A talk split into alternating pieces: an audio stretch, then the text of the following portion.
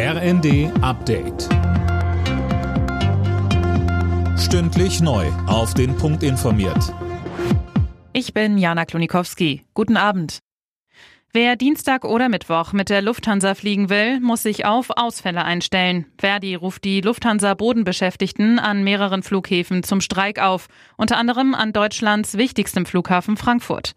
Fabian Hoffmann berichtet. Betroffen sind neben Frankfurt noch sechs weitere Lufthansa-Standorte, nämlich Hamburg, München, Berlin, Düsseldorf, Köln, Bonn und Stuttgart. Hintergrund ist der Tarifstreit zwischen der Gewerkschaft und der Lufthansa. Verdi kritisiert unter anderem, dass der Konzern bei den Piloten finanziell nochmal ordentlich was draufpackt, bei den Bodenbeschäftigten aber nicht mal die Inflation ausgeglichen werden soll. Mit dem erneuten Bahnstreik will Verdi jetzt nochmal Druck machen, bevor am Mittwoch weiter verhandelt wird.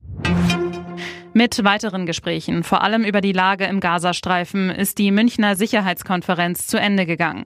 Katar als Vermittler äußerte sich hoffnungsvoll, dass es eine neue Abmachung zu einer Feuerpause geben könnte.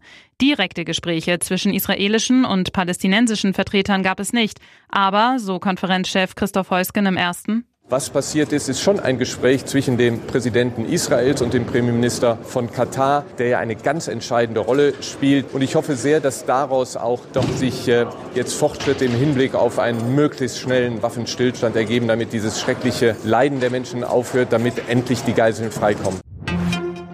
In einem Brandbrief fordern mehrere Wirtschaftsverbände, dass das geplante Wachstumschancengesetz schnellstmöglich verabschiedet wird. Bisher wird es von den Länderchefs im Bundesrat blockiert. Sie befürchten, durch die geplanten Steuererleichterungen am Ende selbst zu wenig Geld in den Kassen zu haben. Und noch zum Fußball. Im Rennen um die Meisterschaft hat der FC Bayern den nächsten Rückschlag kassiert. Das Bundesliga-Duell beim VfL Bochum haben die Münchner mit 2 zu 3 verloren. Auf Spitzenretter Leverkusen sind es nun schon acht Punkte Rückstand.